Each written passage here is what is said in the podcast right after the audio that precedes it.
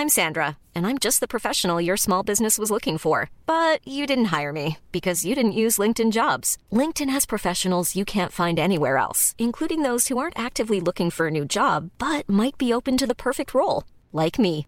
In a given month, over 70% of LinkedIn users don't visit other leading job sites. So if you're not looking on LinkedIn, you'll miss out on great candidates like Sandra. Start hiring professionals like a professional. Post your free job on linkedin.com/people today. Ouvre-moi, ou le chasseur me tuera. Lapin, lapin. Me serrer la main, me serrer la main, me la main. Lui, c'est mon petit garçon. Il vous a probablement fait craquer avec sa petite chanson. Moi, je suis Shane Love, une maman solo qui a décidé de partir à la rencontre des femmes du monde pour parler sans filtre de la maternité. Alors bienvenue à vous dans le tourbillon, le podcast qui parle de la maternité, la vraie, loin des filtres Instagram. Aurélie a grandi au sein d'une communauté religieuse, à part, soudée, mais aussi très surveillée. Elle a connu le porte-à-porte pour prêcher en famille les convictions des témoins de Jéhovah, que certains dénoncent comme étant une secte. Une enfance heureuse, mais conditionnée dans cet environnement où l'on craint une fin du monde imminente. Depuis petite, Aurélie a toujours voulu fonder une grande tribu et c'est ce qu'elle a fait rapidement après son mariage à l'âge de 19 ans. Après l'accouchement, elle part s'installer à Paris avec sa petite famille et découvre un autre monde pas si mauvais finalement. L'arrivée rapide d'un deuxième enfant les conduira à se rapatrier à la campagne au sein de leur congrégation et ses nouvelles responsabilités de mère l'amènent à prêcher deux fois plus pour protéger ses enfants. Sa troisième grossesse arrive brutalement suite à un retour de couche après seulement trois mois, chose qu'elle ne vit pas bien du tout. Entre pression et soutien de la communauté et frisant le burn-out maternel, Aurélie s'éloigne du système religieux pour s'occuper de ses trois enfants. Et c'est l'arrivée de sa fille deux ans plus tard qui va donner à Aurélie l'élan pour enfin sortir de cette communauté qui l'étouffe. Mais tout cela a un prix, celui de couper les ponts avec l'intégralité de sa famille. Dans cet épisode, Aurélie nous éclaire sur les pratiques des témoins de Jéhovah, pourquoi les études et la maternité ne sont pas forcément encouragées, comment elle a vécu ses quatre grossesses, comment elle est sortie de cette communauté? Et comment s'organise sa nouvelle vie seule avec ses quatre enfants sans plus aucune racine? Bonne écoute Bonjour Aurélie Salut Merci beaucoup de nous raconter ton histoire euh, dans le tourbillon. bah, Merci de m'avoir invitée. Alors, tu es la maman de quatre enfants. Euh, quel âge ils ont? Alors, euh, le plus grand a 11 ans. Alors, ça fait 11 ans, 9 ans, 8 ans, 6 ans. Ok. Quatre enfants en 5 ans. Pas mal. Alors, toi, tu as une histoire un peu particulière dans le sens où tu as grandi euh, dans une, au sein d'une communauté euh, religieuse. Mhm. Est-ce que tu peux nous raconter un petit peu euh, toute euh, cette expérience euh, depuis ton enfance? Alors, euh, ben, je vais commencer par la fin. J'en suis sortie il y a 3 ans. Mhm. Euh, donc, euh, gros changement de vie euh, euh, en, ben, en quittant euh, ma famille, euh, la communauté et, et un divorce. Ouais. Et puis, euh, j'ai recommencé tout euh, de zéro avec mes quatre gamins. Ouais. Donc voilà. Euh, du coup, comment je me suis retrouvée là-dedans? Et bah, euh, par la force des choses, parce que c'est mes parents. Mes parents y étaient depuis, ils avaient, euh, je sais pas, 20-25 ans. Et donc eux, ils le sont devenus. Mon père était de confession catholique, ma mère était athée, Ouais. de famille athée. Et donc, euh, bah, ils ont été euh, prêchés euh, comme bah, du porte-à-porte, quoi. Les témoins de Jéhovah, ils font du porte-à-porte. Et donc, c'est comme ça qu'ils ont été convertis. Donc ils, ont- ils y sont allés de leur plein gré, ils y sont encore, je crois qu'ils y sont bien. Ouais. Et, et donc mes frères et sœurs, on est cinq, on est nés là-dedans. Donc ça, c'était notre normalité. Ce qui est étrange pour la plupart des personnes qui nous appellent une secte ou ouais, qui, qui trouvent qu'on a des pratiques un peu étranges. Et euh, bah, nous, c'était notre normalité. Donc j'ai grandi comme ça, avec une... Je savais que j'étais un petit peu différente sur certaines pratiques, mais quand je voyais que je- mes copines musulmanes, par exemple, qui avaient une culture un peu différente, euh, des pratiques différentes, je me disais, bon, bah, moi aussi, quoi. Mhm. Rien de spectaculaire. Ouais. Quelles sont ces pratiques euh, un peu différentes? Est-ce que tu peux nous raconter un petit peu ce qu'il y a de particulier finalement euh, alors je vais sûrement oublier des choses, hein. ça va être grossier et, voilà. Euh, les pratiques. Alors, je vais essayer de, à la fois dénouer des nœuds dans l'image que les gens se font de nous et, et puis rétablir un petit peu ce qui se passe vraiment. Donc, on vit en communauté dans le sens où on vit pas ensemble. Il n'y a pas un endroit où on se retrouve et tout le monde a son logement. Ça va pas du tout. On a nos petites maisons euh, comme tout le monde. Euh, on travaille à l'extérieur. Donc euh, il y a de fortes probabilités pour que chacun ait eu un collègue témoin de Jéhovah un jour, parce Ouais. que c'est, des gens normaux, quoi, ils vont travailler à l'extérieur. On fait des études, mais pas trop. D'accord. Ça, c'est un point super important, j'en reparlerai peut-être après. Euh, donc, donc, on fait des études, je dirais que la normalité, c'est d'aller jusqu'au bac plus 2, Ok. en gros, pour avoir un job, quoi. C'est quand même important de subvenir à ses besoins et aux, aux besoins de sa famille. C'est une valeur très forte, la famille. Donc, euh, donc voilà. Donc on fait des études. Donc vous en avez forcément croisé à l'école aussi. Peut-être sans le savoir parce qu'ils sont assez discrets. Euh, ça se voit généralement quand euh, il y a un anniversaire. Ils se mettent en retrait. Euh, donc en fait, ils vivent en communauté dans le sens où euh, ils vont travailler à l'extérieur, ils vont aller étudier, mais par contre, euh, sur leur temps de loisir, ils fréquentent pas les gens du monde, D'accord. comme ils les appellent. C'est les gens du monde. Tout ce qui va être fréquentation, vraiment amitié, loisirs, etc., ça va, être, ça va être les gens de la communauté. C'est très important de ne pas avoir de mauvaise fréquentation. Hmm. Voilà. Donc, euh, à l'époque, quand j'étais petite, euh, on se retrouvait trois fois par semaine. Donc, c'était des réunions euh, dans la salle du royaume. C'est pas une église, c'est une salle du royaume. C'est très épuré, c'est comme une salle polyvalente. Il n'y a pas d'image de Dieu ou de Marie ou quoi que ce soit. C'est une salle polyvalente très, très simple avec des fleurs. Et donc, on se retrouvait trois fois deux heures. Le mardi soir à 19h, le jeudi soir à 19h, puis après, le week-end, c'était soit le matin, soit le soir. Mais du coup, c'est très prenant. Mhm. C'était 6 heures des réunions, plus euh, bah, on, on traîne, on discute entre nous, donc, euh, donc ça nous fait rentrer assez tard. Et puis, il y a la prédication.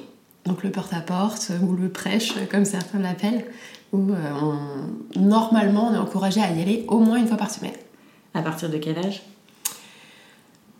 Alors ça, il n'y a pas de norme, mais les parents les emmènent les enfants depuis euh, dès la naissance, on va dire. euh, Ils y vont avec la poussette. Et, euh, Ah oui, d'accord. et donc en fait, c'est une pratique normale pour un enfant de- d'accompagner ses parents. C'est leur activité et les enfants vont avec les parents, quoi. Voilà, donc ils sont à côté, ils participent pas forcément, mais, mais ils sont là. Ça rentre dans la tête. Ah ouais. Voilà. Donc ça c'est pour les pratiques. Il n'y a rien de bizarre, je dirais. Il n'y a pas franchement de dérive. Je trouve... Enfin, de l'intérieur, j'ai toujours trouvé ça très sain. Euh, j'ai jamais vu une maltraitance ou de choses sur les enfants. Je dis pas que ça n'arrive pas, hein, parce que c'est des humains. Donc, euh, comme, euh, comme dans toutes les familles ou comme dans toutes les sociétés ou toutes les religions, forcément, il peut y avoir des, des problématiques. Mais c'est pas une dérive euh, qui est tolérée ou, qui est encouragée ou, ou qui est courante. Hmm. Voilà. Donc je dirais que par rapport à ça, c'est très familial, de, relativement sain. C'est des gens très gentils. euh, C'était ma famille, Oui. en fait. Parce que, en gros, une congrégation, donc une église, euh, une paroisse, je sais pas trop comment on dit en catholique, enfin un groupe de personnes qui se réunissent dans une église toutes les semaines, quoi. Donc nous on appelait ça une congrégation. Euh, c'est 100-150 personnes.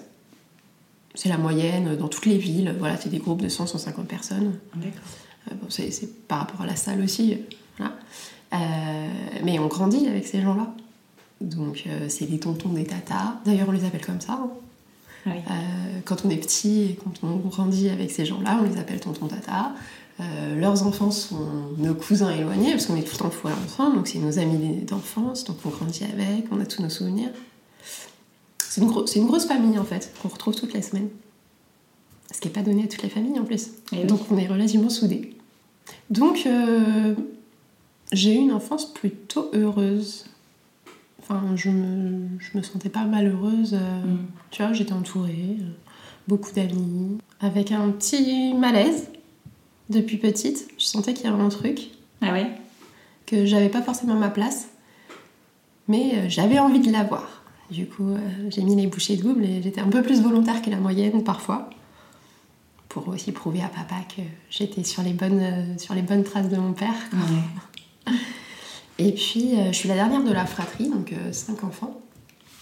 Et mon père et mes frères ont euh, des responsabilités dans la communauté. Donc, il y a forcément une hiérarchie pour que tout se passe bien. Et donc, euh, donc deux de mes frères et mon père ont de très grosses responsabilités. Donc, en plus, il y avait vraiment la pression euh, sociale du groupe où euh, bah, la famille Intel, euh, ça se tenait à carreau, quoi. Ouais. Et donc, bah, j'avais vraiment envie de, de me rendre mon père fier, quoi. Donc, j'essayais d'être un parfait petit soldat. Et alors, tu disais que vous faisiez des courtes études, que c'était un petit peu fait exprès? Ouais, alors les courtes études, ouais. Euh, alors, c'est assez drôle. C'est assez drôle parce qu'en en trois ans, je prends du recul. Et, euh, et je comprends certains modes de fonctionnement du groupe. Euh, pourquoi ça se passe comme ça? Euh, tout a une. Dans le groupe, tout a une explication religieuse. Et quand on sort, on se rend compte que ben, c'est aussi peut-être un peu de la manipulation pour que tout le monde reste bien dans le groupe et ne dépasse surtout pas. L'uniformité, c'est hyper important. Tout le monde pense pareil, euh, les valeurs sont pareilles pour tout le monde. Et dès que tu bouges le petit doigt, euh, tac, rappel à l'ordre. C'est hyper intrusif. D'ailleurs, c'est ça qui m'a fait péter un câble et je suis partie. C'était trop intrusif pour moi. Et euh, donc les études, euh, on est encouragé d'être excellents aux élèves. C'est hyper important de rendre fiers nos parents, mais aussi de rendre fiers Dieu. Mm. Comme on est le peuple de Dieu, il faut être euh, presque parfait, on va dire. Et qu'on puisse dire euh, à l'école ou au travail, ah ouais, lui c'est un témoin de Jéhovah, mais nickel quoi. Mm. Un exemple. Donc à l'école, on est plutôt des bons élèves. On est plutôt des bons élèves, mais par contre, euh, dès qu'on veut passer ouais, aux études supérieures, alors pour, pour, pour mon cas, j'ai pas fait d'études supérieures du coup pour un tas de raisons. Mais euh, je me souviens que j'ai des amis qui avaient des grosses euh, capacités et qui voulaient être ingénieurs ou avocats, etc.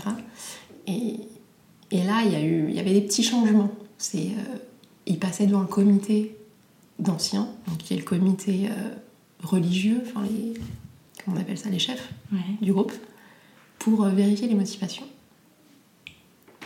Parce que un des, une des croyances qui, mais qui, qui formate tout dedans, c'est que c'est bientôt la fin du monde.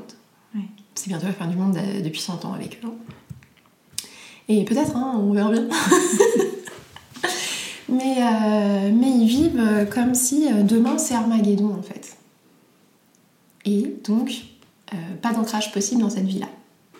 Pourquoi perdre son temps à être matérialiste, à faire des études et ensuite à aller juste gagner sa vie, alors que euh, l'important c'est d'aller prévenir les gens que c'est bientôt la fin du monde. Et donc il parle de carrière religieuse, de carrière spirituelle, un truc dans le genre. Comme quoi euh, le travail c'est bien, mais c'est juste alimentaire. Et donc, quand on veut faire des études, ils nous disent mais, mais c'est quoi tes motivations du coup? C'est quoi ta priorité? C'est Dieu ou c'est l'argent? Alors euh, ils pourront pas interdire, évidemment, mais il y a une telle pression. Mm. Il y a une telle pression dont on ne se rend pas compte hein, est- quand on est dedans Ouais. que euh, si on n'a pas des bonnes euh, raisons d'y aller, ben on n'y va pas. Ça décourage. Donc il y en a très peu qui font de grandes études. Mais la vérité, c'est aussi que des étudiants. Et alors je- j'en ai croisé hein, des, des jeunes qui sont partis de, de la communauté. Généralement, c'était pendant les grandes études. Mm. Parce qu'ils se font des potes à l'extérieur. Parce qu'ils se rendent compte qu'il n'y a pas qu'une façon de penser. Euh, qu'il y avait peut-être un petit peu trop de pression. Enfin, plein de choses où ils tombent amoureux et, Ouais. eh ben, on peut pas se marier avec quelqu'un qui est hors de la communauté, c'est pas possible. Donc il y a plein de choses qui font que les études c'est un vrai danger si on veut garder des moutons. Mais ça, à l'intérieur, on le sait pas. Mm. Les raisons, c'est euh, la carrière spirituelle avant tout. Donc voilà, euh, c'est le début du formatage, ça. Et toi, tu as rencontré euh, ton mari euh, de l'époque, du coup, euh, au sein de la communauté? Ouais, je l'ai rencontré. euh, je l'ai rencontré, j'avais 15 ans. Et puis après, je me suis mariée à 19 ans. D'accord. Mais parce que bah, pas de sexe avant le mariage, pas de vie commune avant le mariage. Donc en fait, si on a envie d'avoir une vie un peu normale après 18 ans, ben, c'est un peu le mariage euh, obliga- enfin, obligatoire. C'est violent quand je dis ça, hein, c'est pas du tout le cas, personne n'est obligé de se marier. Mais euh, si on a envie d'avoir la vie de tout monsieur et madame tout le monde, c'est quand même un- une étape à passer. Parce que tu es surveillée pendant toute ton adolescence, justement. euh, Ah ouais, ah ouais. On se retrouve jamais avec un garçon tout seul. Même pendant les fréquentations avant le mariage, il y a un chaperon. Ah oui. Tu sors jamais toute seule avec ton chéri. Euh, ouais, ouais, mais tout est très très surveillé. C'est, euh, on peut avoir une visite d'anciens à tout moment pour n'importe quoi. Un film qu'on allait regarder qui finalement était pas très très catholique. Euh, mais Harry Potter n'est pas catholique. Hein. Ouais, Il y a de la magie, donc on peut pas regarder Harry Potter. d'accord. Euh, on peut pas écouter Mylène Farmer parce qu'elle fait du spiritisme. Euh, on peut pas regarder la violence parce que bah, c'est de la violence. Donc il n'y a pas grand chose qui est autorisé finalement. Les boîtes de nuit, n'en parlons pas. enfin ouais, il y a- les loisirs sont vraiment très très restreints et si on a le malheur de, de mettre le doigt à un moment donné pour voir si ça brûle, on se fait rappeler à l'ordre tout de suite. Il n'y a pas du tout d'intimité. Il n'y a pas d'intimité, il y a tellement de pression. Euh, Il y a la peur de la mort. Et ça, je le, je le perçois de plus en plus. J'avais vu une hypnotiseuse euh, il y a deux ans qui m'a dit Mais t'es terrorisée par la, peur- euh, par la mort, pardon. Bon, non, pas tant que ça. Tu vois, je, je me réveille pas en me disant Mince, mon chéri va mourir. euh. C'est pas un truc. euh, Ouais. c'est pas un truc qui me, qui me bouffe, mais par contre, c'est vrai que j'ai, grandi avec la peur de la mort. Si je fais une bêtise et que je me repens pas, je vais mourir. Enfin, je passerai pas au paradis. Euh, tout est chantage par rapport à la vie et à la mort. Voilà. Si tu fais une erreur, tu es exclu du groupe. Si tu es exclu du groupe, tu passeras pas au paradis. Donc vous vous mariez à 19 ans. À quel moment vient le sujet euh, bah, de la parentalité, le désir d'enfant? Alors, ça, c'est drôle parce que euh, les gens qui m'ont vu avec quatre enfants très jeunes m'ont dit euh, Tu fais partie de tel groupe, ou t'es juif, ou t'es mormone, ou. Et non, pas du tout. Non, non, j'étais témoin de Jéhovah. Mais c'est pas, c'est pas un truc encouragé. La maternité? Alors, euh, non, non, non, c'est pas encouragé. C'est pas, pas découragé non plus. hein. Mais, euh, mais comme c'est les temps de la fin, qu'on va bientôt passer à l'étape euh, supérieure, et que donc il y a bientôt Armageddon, c'est un peu de la folie de faire des enfants dans ce monde-là. Après, à chaque fois que j'avais un enfant, la communauté était très contente avec moi, bienveillante, etc. Mais ça, par contre, c'est un préjugé qu'on a et c'est pas du tout encouragé. Euh, les femmes ont le droit de prendre une contraception. euh, D'accord. voilà. Je- ma soeur n'a jamais eu d'enfant, ma nièce visiblement n'en aura pas. Enfin, ça c'est un choix personnel. Je suis un peu folle d'avoir fait des enfants dans ce monde-là, moi. Ouais. Ouais, j'étais déjà perchée. non, non, j'avais vraiment envie d'avoir une grande famille. Et euh, je voulais six enfants. Mais ça, c'était un rêve de gamine. Donc, Et comment la décision est venue alors entre vous euh, oh bah, il avait envie d'avoir des enfants aussi. Euh, on travaillait tous les deux. euh, on était mariés. Donc t'avais quel âge à ce moment-là? Pour le premier, j'avais 20, 21 ans. Ok. Alors comment s'est passée cette première grossesse? Ça va, très malade, beaucoup de nausées, mais ça s'est bien passé. Ça s'est bien passé, on a déménagé à Paris. Et c'est là où finalement je me suis, j'ai commencé à m'éloigner. On a changé de communauté, enfin de congrégation du coup, donc j'étais pas dans la congrégation dans laquelle j'avais grandi, donc je me sentais pas obligée d'y aller. Hmm. Ouais, je me sentais pas obligée d'y aller. Ils me connaissaient pas, donc euh, voilà. Euh, c'est peut-être là où j'ai commencé à ouvrir les yeux sur la pression. En devenant maman et en, et en déménageant du coup. euh, Ouais, en me disant, euh, bon, bah, ceux-là, ils me connaissent pas, donc euh, ils viendront pas me chercher euh, des noises, quoi. ouais. Donc euh, voilà, on a découvert euh, les sorties, les copains hors euh, de la communauté. Et je me suis dit, waouh, bah en fait, ça va, ils sont normaux, ils font pas des trucs mal, tout va bien pour eux, Ouais. ils sont pas bizarres, quoi. Donc voilà, j'ai commencé à m'éloigner, petit à petit. Et puis, euh, donc le premier est arrivé, Donc un petit garçon. un petit garçon. Est-ce que tu t'es sentie tout de suite à l'aise toi dans ton rôle de maman? Ouais, je dirais ouais. Mhm. Parce que jeune maman pour le coup. Ah ouais, ouais mais Mm. ça, c'était une volonté quoi. C'était essai bébé, arrêt pilule. euh, Ouais. Il était attendu ce bébé. Donc euh, non, non, j'étais à l'aise. euh, découverte aussi, hein, euh, on écoute les médecins. Est-ce que tu t'es posé la question de savoir ce que toi t'allais lui transmettre ou c'était évident que il- cet enfant vivrait dans la, enfin, au sein de la communauté Ouais. La question s'est pas posée au début, euh, il ferait partie de la communauté. euh, Il y avait des valeurs très. Il y a, des- il y a de très belles valeurs. hein. Mm. C'est des gens qui volent pas, qui mentent pas normalement, euh, qui ont quand même une bonne éducation, ils sont polis. euh, Il y a de très belles valeurs. Assez sécuritaires d'ailleurs. Enfin, on divorce pas pour un oui ou pour un non. on trompe pas son conjoint. Donc c'est quand même des trucs hyper rassurants. Et, et ça m'allait très bien que mon enfant grandisse dans ce milieu-là. Ouais. T'allais toquer aux portes euh, avec ton bébé? Est-ce que j'allais toquer aux portes avec mon bébé? Oh ouais, j'ai dû le faire. Ouais. Ouais, ouais. Pas beaucoup à l'époque, parce que je me suis, je- j'allais, j'y allais pas trop. Mais, euh, mais plus tard, ouais, ouais, j'ai, j'ai dû aller prêcher avec mes enfants. Ouais. Ouais, je sais, c'est un truc à chaque fois quand les gens me rencontrent. Sérieux, tu le faisais ça? Je crois que c'est la pratique la plus bizarre qui, qui marque vraiment les gens.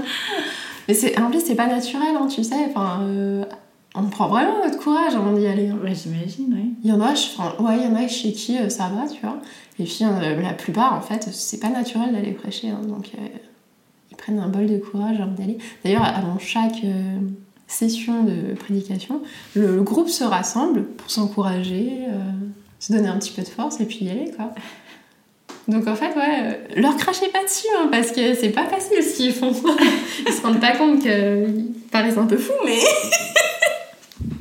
mais, euh, mais ouais, non. Et moi, il me faut un peu de peine Ouais. maintenant. Et alors vous décidez de faire un deuxième bébé assez rapidement euh, par la suite? Alors, euh, je suis atteinte, j'aime bien dire ça. Non, je, je suis hyper fertile. Donc, euh, c'était pas organisé. Il, a, il est arrivé un petit peu tout seul, malgré la contraception.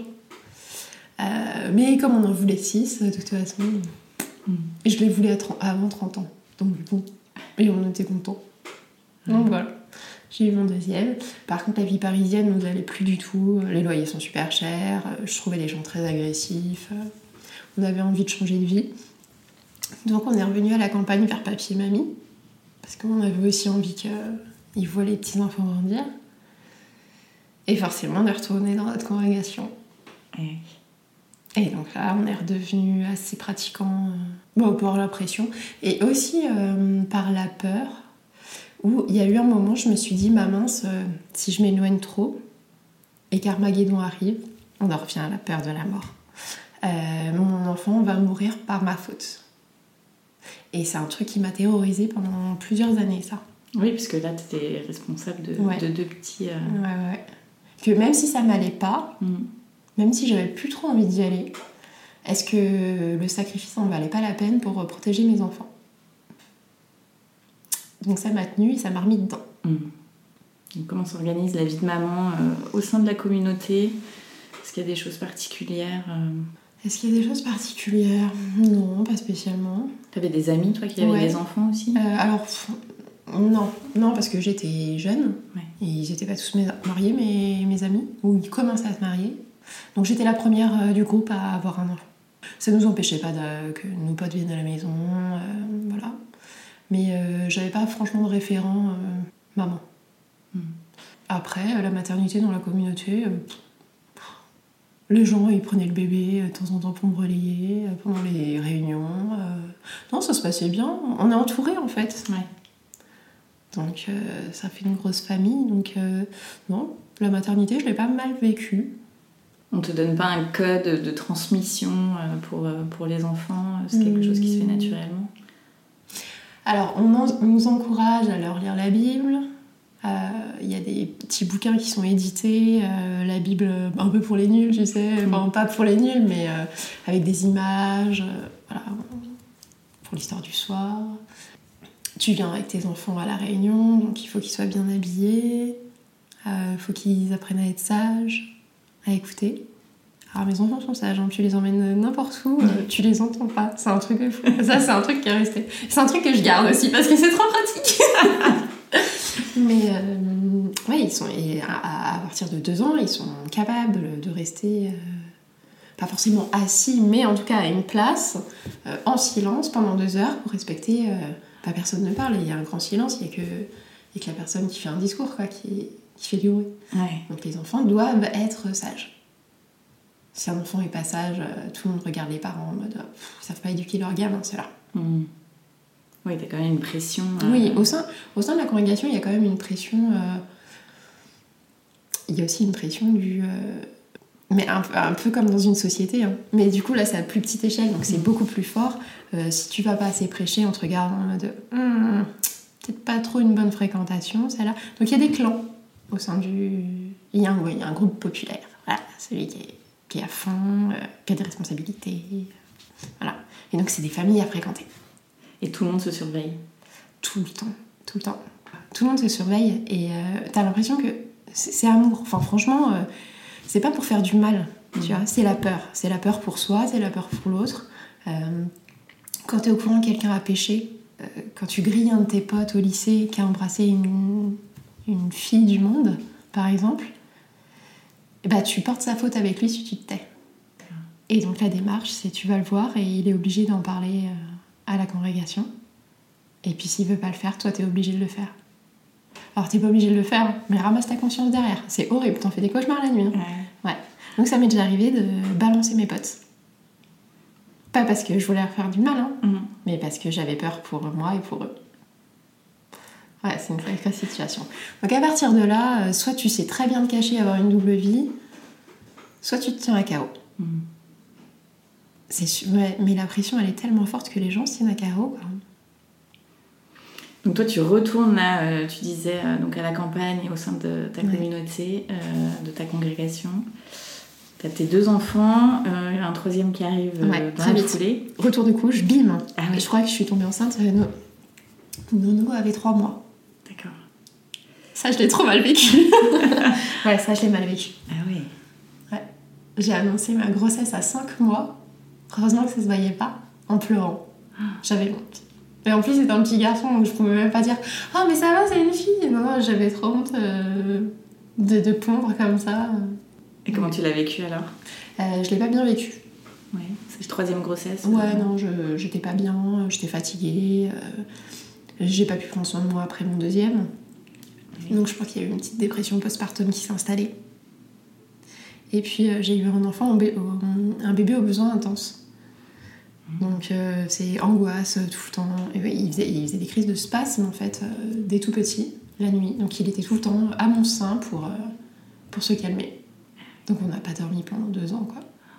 Avec les deux autres à gérer. Ouais. euh, Ah ouais, c'était une période, euh, c'était hard. C'était super hard. Plus la pression de la communauté qui me disait Ah, mais tu vas pas assez prêcher, oui, mais. euh, Et à un moment donné, je leur ai dit Mais en fait, euh, je, je peux plus, quoi. J'ai même plus le temps de manger. Ouais. Mais bon, ils étaient aussi là. Alors, ils, ils me foutaient la pression, mais ils étaient aussi là en, en soutien quand même euh, quand j'allais pas bien. Et ouais, ouais, non, cet accouchement-là, il était. Il était bien hard.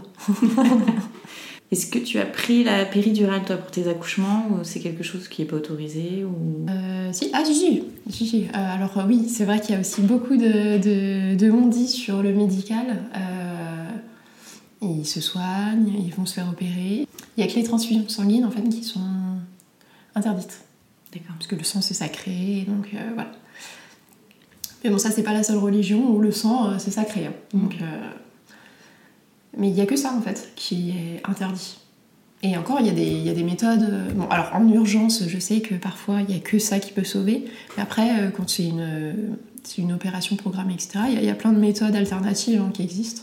Et là-dessus, on est formé.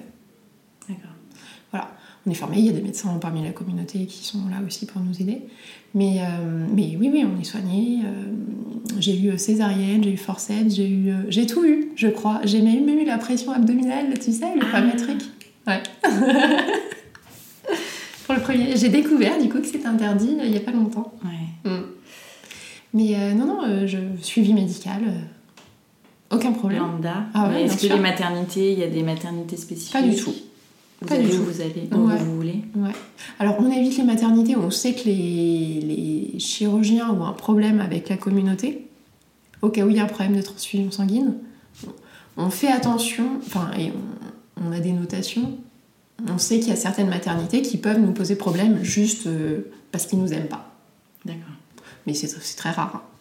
hein. En vrai, c'est très rare. Euh, mais non, enfin, je, ça n'a pas du tout euh, impacté mes grossesses et, et le suivi médical de la famille. Ça, c'est ça, c'est faux. Alors, trois enfants. euh, Mhm. Est-ce que là, tu es toujours à fond dans la communauté euh, à ce moment-là euh, Pour mon troisième, j'avais vraiment une crainte euh, parce que j'étais fragile en plus, je pense. J'étais terrorisée de sortir de là euh, au cas où. Il fallait que je tienne pour mes enfants et il fallait que je leur sauve la vie. Ouais. Moi, toute seule, je m'en fous. Euh, j'aurais fait ma life, euh, je serais sortie de là, j'aurais profité. euh, Enfin, profité. On, on dirait qu'on fait n'importe quoi. Mais euh, enfin, j'aurais fait ma vie sans pression. Ouais. Mais pour mes enfants, c'était pas possible. J'avais Mais cette t'avais-. T'avais déjà du coup cette idée de d'une autre vie possible en fait. Je savais qu'une autre vie était possible. Je savais pas si c'était euh, la bonne voie non plus. hein. Hmm. Mais je me serais peut-être pas infligé euh, une pression juste pour moi. Je suis plutôt du genre, bah, je, je meurs, je meurs, hein, tant pis. Ouais. J'ai pas l'obsession de la vie éternelle. hein. Je, je m'en fous un peu. J'avoue, euh, la vie éternelle, c'est pas un truc euh, qui m'obsède. Mais par contre, euh, me dire que je peux potentiellement euh, impacter mes enfants et les faire mourir jeunes ou. Ou peut-être qu'eux, ils en ont envie de la vie éternelle. Voilà, donc je peux pas prendre le choix euh, à leur place. Donc ça, c'est un truc pour le troisième qui était... euh, J'en faisais des cauchemars. Ouais. Donc j'étais à fond. À ce moment-là, j'étais à fond. Redoubler d'efforts. Ouais. euh. Vraiment. J'étais hyper active dans la communauté. ouais. Et alors quatrième, petite dernière de la fratrie Ouais. euh, qui est arrivée. euh, Euh, elle est arrivée deux ans après le troisième. Ça va. Mhm. C'était confortable. J'avais fait bien pire avant, donc deux ans, euh, ça me paraissait tout à fait jouable. ouais. Donc elle est arrivée deux ans après, et à partir d'elle, je me suis envolée. Je... Alors il y, a- il y a eu des choses aussi dans mon couple qui ont fait que j'ai dû reprendre les rênes euh, financièrement. Donc c'est moi qui me suis mis à, à travailler, donc il a fallu que je me mette à travailler très rapidement. Avec le blog, je m'étais fait un petit réseau professionnel qui m'a fait travailler tout de suite, donc c'est cool. J'ai pu travailler dans le dans ce social media très rapidement. En trois mois, euh, c'est bon, euh, j'avais mes clients. Et euh, bah, des clients à l'extérieur.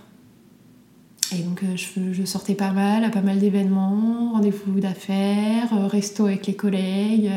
c'est un monde, enfin le monde de la com est quand même plutôt agréable, on va dire. Donc euh, je me suis fait beaucoup de contacts à l'ex- à l'extérieur et euh, j'étais indépendante financièrement. Et j'ai pris, ouais, j'ai pris mon envol. Je me suis vraiment éloignée de la communauté. La- le groupe me... Alors, pas mon groupe, euh, ma congrégation, le groupe, le concept du groupe commence à me faire peur. D'accord. Euh, j'ai vu beaucoup de choses. Bah, l'excommunication. J'ai vu mon frère, euh, alors mon- le quatrième de la fratrie, donc celui qui était juste avant moi, euh, qui est tombé amoureux d'une fille euh, du monde et euh, qui a été, bah, qui est parti de lui-même. Il a donné sa démission, il est parti et j'ai vu ma famille le rejeter. Mm. J'ai vu plein de petites choses en fait comme ça. T'avais pris quelle partie toi du coup pour pour ton frère? J'avais peur. J'ai pris le parti de lui faire la gueule pendant un an. ouais. Euh, ouais, je lui ai fait la gueule. Mais alors, pas parce qu'il partait de la, de la congrégation ou de la religion, mais parce que il a adopté la confession religieuse de sa chérie. D'accord. Euh, mais visiblement, lui, il avait fait son cheminement et il en avait envie. Enfin, il l'a pas fait par pression. Mais moi, je l'ai pris. Je me suis dit, mais en fait, euh, il se respecte pas, quoi. Enfin, euh, il est pas capable de rester chez nous et puis il va dans une autre religion. Enfin, il y a un truc que je comprenais pas. Donc, euh, Ah oui, ça a dû te chambouler un petit peu. euh. ouais. Donc, j'ai fait la tronche pendant un an. Et puis après, je me suis dit, bah, quand même, c'est mon frère, quoi. C'est mon frère, et bon, du coup, on, on a recommencé à discuter en dilettante. c'est un truc, ça c'est quasiment interdit. hein. Ouais. Une fois que ton frère il est excommunié, t'as plus de contact avec. Sauf s'il y a des choses à régler, euh, un décès, etc. Voilà, pour les choses hyper importantes, euh, forcément, tu prends contact. Mais euh, donc en fait, j'étais la seule de la famille à lui, à lui parler.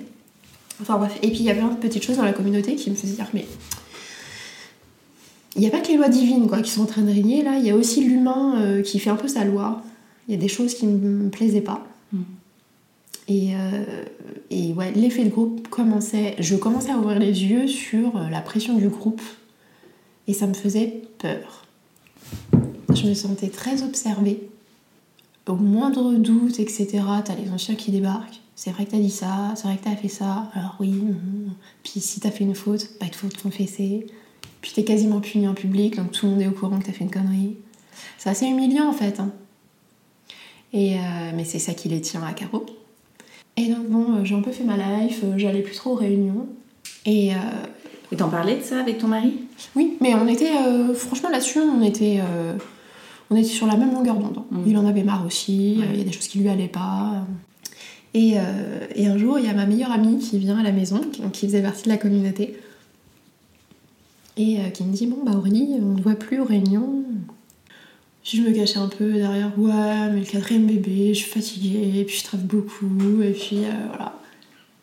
Et puis je, lui- je lui dis très honnêtement. euh, et puis franchement, euh, le- la communauté, moi j'en peux plus quoi. C'est ça m'angoisse à chaque fois que j'y allais, ça m'angoissait.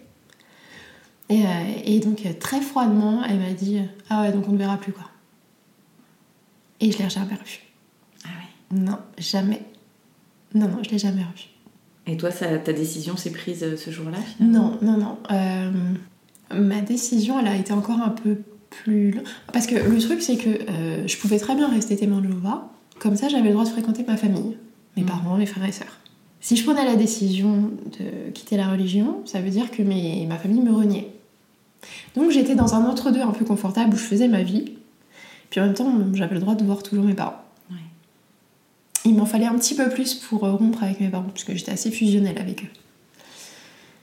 Et euh, il y a eu plein de petites choses après. Euh, mon frère qui voulait se marier, qui m'appelle, qui me fait Bon, écoute, euh, il y aura personne à mon mariage, moi j'ai pas le courage de me marier tout seul. Mm. Est-ce que tu viendrais? Ça, c'est un truc, c'est totalement interdit d'aller à un mariage d'excommunié.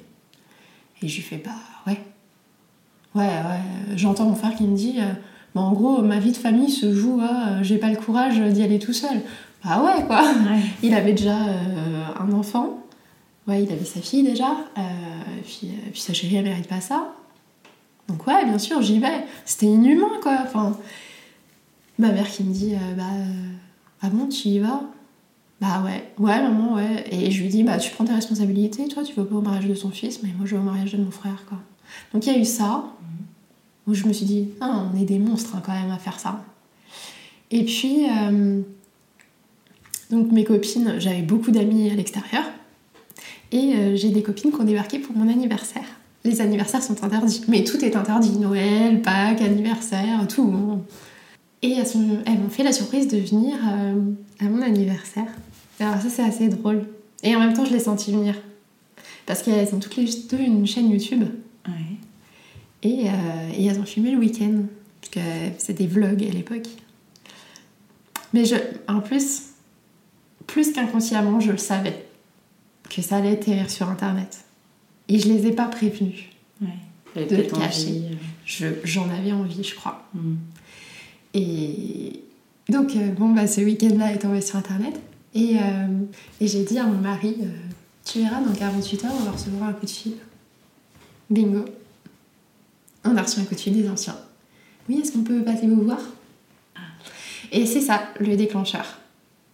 Euh, leur coup de fil, je l'ai vécu comme... euh, alors, je j'extrapole. Un viol. Ouais. Euh, c'était hors de question qu'ils mettent les pieds chez moi et que je leur rende des comptes sur un truc qui pour moi était tellement anodin. Ça va, mes potes ils sont venus faire un barbecue à la maison quoi. Mm. Et je me suis dit non, non, non, il n'y a pas d'étrangers, enfin d'étrangers, d'étrangers à mon foyer qui vont rentrer chez moi, me demander ce que j'ai fait, pourquoi et qu'est-ce que je vais mettre en place maintenant pour me faire pardonner. C'est humiliant, c'est infantilisant, c'est euh, intrusif. Enfin, tu vois, Mm. c'était impensable. Et du coup, je me suis donné 48 heures et j'ai envoyé ma lettre de démission. Donc là, gros choix parce que euh, du coup, tu sais que tu vas couper les ponts avec euh, toute Ouais. ta famille. Ouais. Mais euh, je m'étais préparée. Je Mhm. me suis préparée sur plusieurs années. J'ai mis. J'ai préparé mes parents aussi. Je les voyais de moins en moins. Je les appelais de moins en moins. Je les ai un peu préparés psychologiquement. Et tes enfants? Euh, bah, mes enfants, ça n'a rien changé pour eux, parce que de toute façon, on n'allait plus réunion. Ils allaient plus pouvoir euh, voir leurs grands-parents? Si, si. Si, quand même. Ouais. D'accord. Ah ouais, eux, ils y sont pour rien, euh, ils n'ont aucune responsabilité, donc ils les voient toujours. D'accord. Et donc, euh, j'ai rendu ma lettre de démission et ciao tout le monde. Avec ton mari qui a donné Ouais. aussi sa lettre? Ouais. Ok. Il, fait, euh, il m'a dit, euh, bah écoute, je te suis. Et donc, euh, donc là, ça a été assez rapide. En une semaine, c'était bouclé. Donc, démission. Ils ont voulu passer à la maison quand même pour discuter. J'ai refusé. Ils ont contacté mes parents que j'avais pas prévenus. hein. Parce que je voulais que rien ne pèse dans la balance. Donc, mon père qui m'appelle, qui me dit Bon, écoute, tu peux encore réfléchir. Euh, et je fais, bah. euh, pff, je fais, toi qui prêtes, suis en train de prêcher, etc. Vas-y, donne-moi une bonne raison euh, biblique de rester. Enfin, tiens, un déclic qui fait, ah bah oui, c'est la vérité et j'y Mm. reste, quoi. Mm. Et je fais, mais par contre, pas de chantage affectif, parce que ça marchera pas. Il me fait, d'accord, ok. euh. c'est un truc qui me fait rire à chaque fois parce que je me dis, les, les pauvres. Et euh, le seul truc qu'il a su me dire, c'est tu te rends compte que ma nièce, ta nièce se marie dans deux semaines et que tu pourras pas venir? Ouais, donc chantage affectif Ouais. La vérité, c'est que j'attendais le- l'après-mariage pour quitter. Je voulais être là pour ma nièce et après partir. Mais bon, ça s'est fait un peu avant. Tant pis. hein. Ça, ça a mis mes motivations à l'épreuve. Euh, donc euh, oui, euh, est-ce que, enfin, du coup, tu viendras pas au mariage de ta nièce? Et puis euh, tu te rends compte que bah, on pourra plus être là pour toi. Je sais, mais là, tu te rends compte que c'est du chantage affectif. Ah bah ouais. Donc euh, rien d'autre, euh, pas. T'as aucun argument. euh, ça c'est triste. tu vas prêcher à l'extérieur pour ramener des gens, mais t'es pas capable de garder les gens qui sont dans ta communauté. Bon, bah, Alors, qu'est-ce qui se passe à ce moment-là? Bah ciao. Le soir, j'étais virée du compte WhatsApp de la famille. Euh, et puis voilà. Ça Je suis morte. comme ça. euh, pour eux, je suis morte. Et puis, euh, ouais, c'est comme ça que ça se termine. Et donc, tu disais que tes enfants voyaient toujours leurs grands-parents, donc Ouais. tes parents. Alors, Comment ça le- s'organise Le euh, seul contact que j'ai, euh, le seul contact que j'ai avec mes parents, c'est pour la logistique des enfants. Ok. Donc ils habitaient à 20 minutes de chez moi. Après, en plus, je me suis retrouvée maman solo. Parce qu'en fait, avec mon mari, on s'est rendu compte que les seuls points communs qu'on avait, c'était la communauté qui nous avait liés, mais qu'en fait, on n'avait tellement rien à faire ensemble. Ouais. C'est quelqu'un de bien, hein, mais on n'avait rien à faire ensemble. Donc on a chacun pris nos, nos chemins différents. Six mois, même pas six mois plus tard. Ah oui, donc là, tu te retrouves. Ah, euh, c'était violent. C'était tous les six mois, je prenais une décision, mais de ouf. Donc euh, je me retrouvais. Mais alors, je me suis jamais sentie aussi libre que le jour où je suis devenue maman solo, sans aucune pression de nulle part. hmm. La seule pression que j'avais, c'était pour le boulot de nourrir mes enfants. J'avais plus aucune pression. Ça, c'est une liberté de ouf. C'est trop bien. c'est cher, hein, mais, mais ça, c'est. Ouais. Et donc, euh, donc c'est quand même bien pratique d'avoir mes parents à 20 minutes. Ils allaient chercher les enfants quand euh, moi j'étais sur Paris en train de travailler. euh. Puis mes- Et puis euh, j'avais pas de nounou, donc euh, c'est toujours ma mère qui s'est occupée de mes enfants quand j'avais besoin. Donc ils étaient très proches de mes, de mes parents, mes enfants. Et euh, c'était pas dans mon souhait de, de rompre les liens. T'avais pas peur qu'ils les enrôlent euh, Alors très vite, je leur ai dit, vous avez le droit de leur expliquer les, les histoires de, de la Bible, raconter Adam et Ève, Moïse et tout. Ça fait partie de la culture française. Enfin, je veux dire, euh, c'est, bien d'avoir les bases. Par contre, euh, ouais, non, pas de pratique religieuse. Ça, c'est terminé. Ça a plutôt été pas trop respecté avec le temps. Mais euh, donc, euh, mais au début, euh, pas, pas de problème, voilà. Mais bon, il venait chez moi chercher les enfants, il me disait pas bonjour. c'est violent, hein Ah. Ouais. C'est violent. Et ouais. Et j'ai croisé, je crois, mes frères et sœurs une fois où ils me redéposaient les enfants après un week-end. Personne ne m'a regardé. Je les avais pas vus depuis deux ans. C'est violent, mais je dis violent avec les sourires, mais je me suis effondrée ce jour-là. Je me suis dit, c'est quand même très inhumain. Et en fait, quand je suis partie, je, je, je me suis pas dit. Je suis pas partie parce que je me suis dit, ils ont tort, ou c'est une mauvaise religion, tu vois. Je suis partie parce que je me suis dit, je suis pas adaptée. J'y arrive pas. Franchement, euh, j'ai tout donné hein, pour y arriver. J'y suis pas arrivée. J'ai trop besoin de liberté. Mm. Donc je suis pas partie parce qu'ils avaient tort, je suis partie parce que j'étais pas adaptée. Et en fait, avec leur attitude, normalement, l'exclusion, c'est fait pour que les gens reviennent. Parce que normalement, t'as pas d'amis à l'extérieur, t'as pas de vie à l'extérieur. Mm. Donc euh, à un moment donné, tu reviens. J'en connais qui sont revenus par, euh, bah, par dépit, quoi, parce qu'ils parce qu'ils étaient tout seuls. Mais euh, moi, ça allait.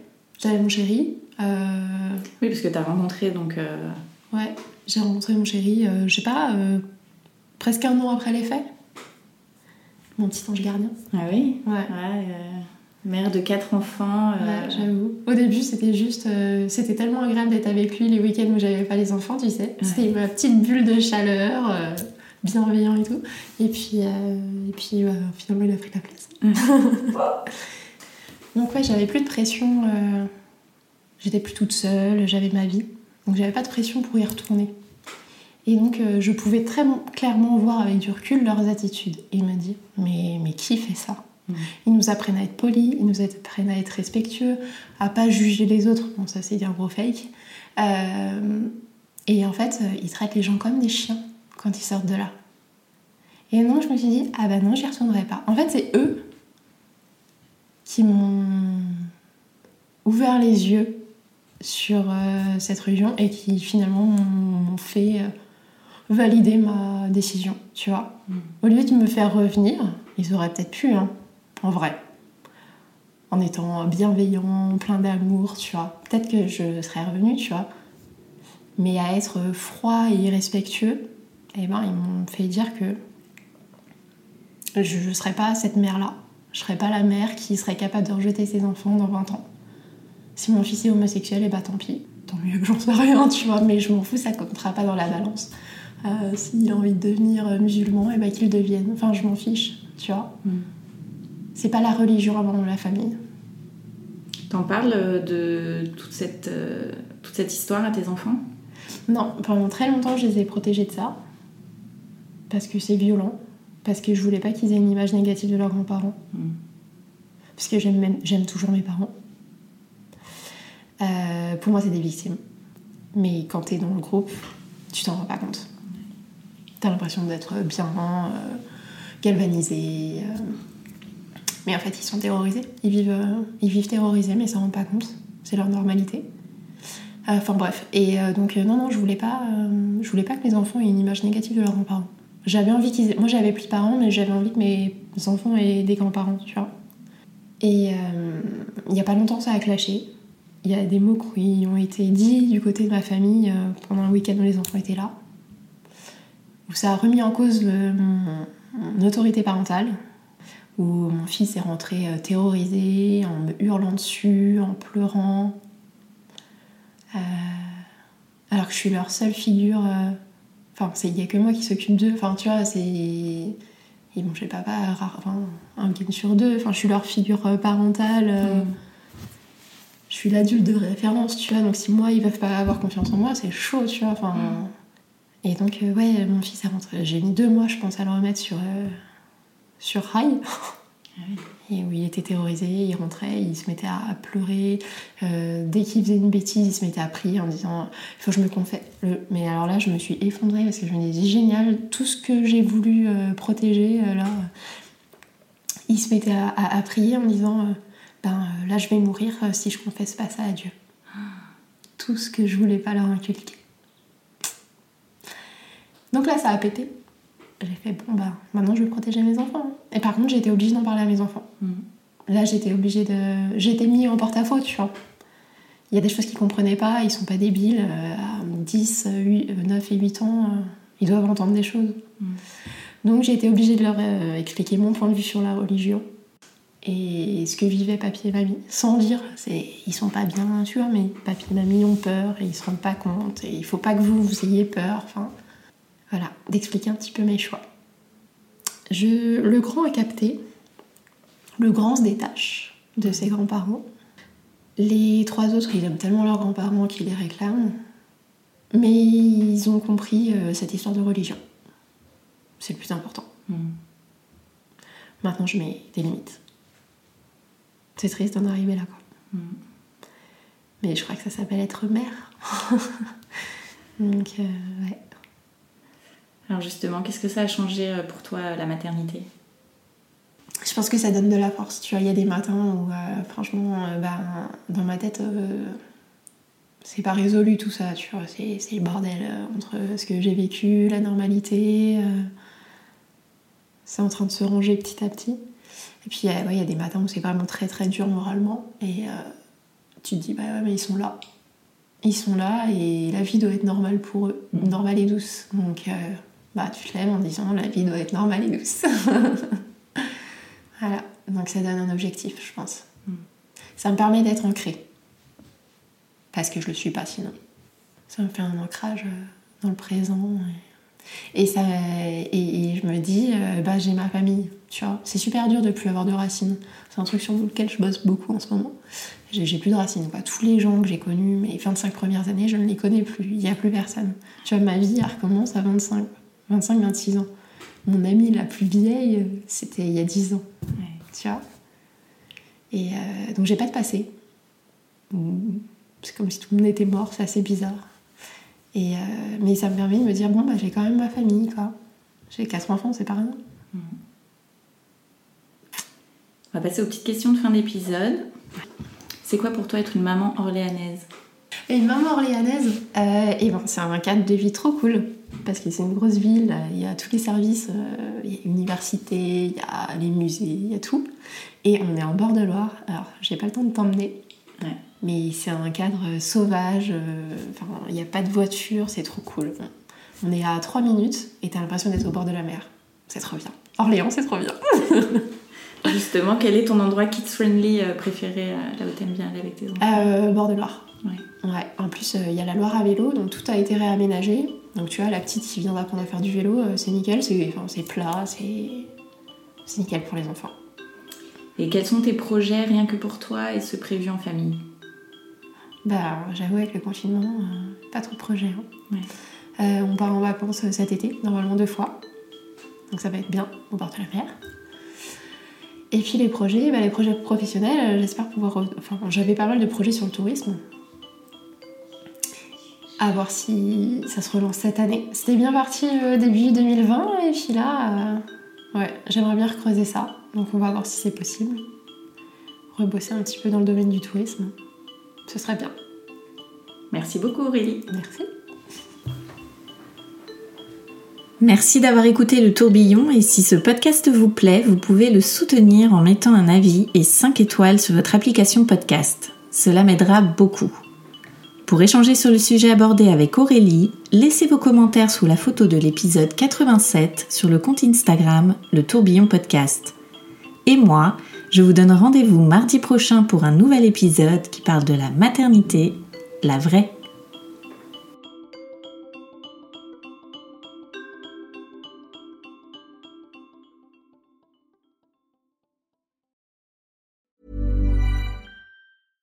Even when we're on a budget, we still deserve nice things. Quince is a place to scoop up stunning high-end goods for 50 to 80% less than similar brands. They have buttery soft cashmere sweaters starting at $50, luxurious Italian leather bags, and so much more. Plus, Quince only works with factories that use safe, ethical, and responsible manufacturing. Get the high-end goods you'll love without the high price tag with Quince. Go to quince.com slash style for free shipping and 365-day returns.